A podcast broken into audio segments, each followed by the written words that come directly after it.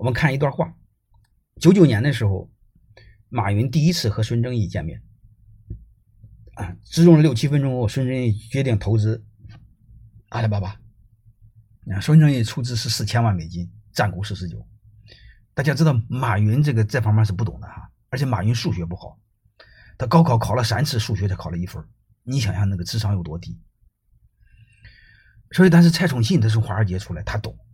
所以你让投资人占这么多股份，他妈不乱套了吗？啊！而且将来之后你给团队没法做，将来你又再发展，你没股份怎么办？你看，然后是马云现在才六个点然后孙正义就又又又还了一个这个三千万，最后这个这个这个这个这个这个蔡崇信还是非常明白，最后调到两千万买二十个点的股份，多了不买。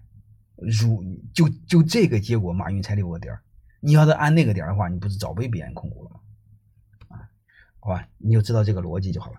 我们再看另外一个海底捞，刚才讲的同样是中国两家做餐饮做的很好的真功夫就被进去了，海底捞做的很好，海底捞做的主要的很好就是他的股权做对了。九四年的时候，他是两对男女同学创业，一个人从家里拿了两千块钱，一共八千块钱，还在简阳那个二楼成立一个麻辣烫店。按道理说，起点是非常低的。但是零四年之后呢，呃，当时股份是平分的，呃，各二十五。后来这两对男女成立了两对夫妻，啊啊，因为中专同学，那么大家知道，一帮坏孩子在中专同学学习，嗯中专学习大家都不不学习，只是是光玩，所以感情特好。到零四年的时候呢，张勇和石永红呢，他们有商量，然后后来就商量，他说这个管自己老婆还行，管别人老婆不好意思。他们商量就各自把各自老婆赶回家，然后这时候他的股份就五十对五十，但你会发现这都是错的。但问题是，他不知道他是错的。张勇什么时候知道他是错的呢？到零七年知道他是错的，他就给施永红说：“他兄弟这样不大行，都是创业元老，股份都一样多，谁说了算呢？要不然狗咬狗嘛，公司咬死咱什么都没有啊。说要不这样吧，啊，你卖给我十八个点的股份。”按什么价卖呢？按原价卖，就是八千块钱乘以百分之十八，你不能按现价，现价至少得五十个亿乘以十八，那钱太多了，我我不愿花这么多钱。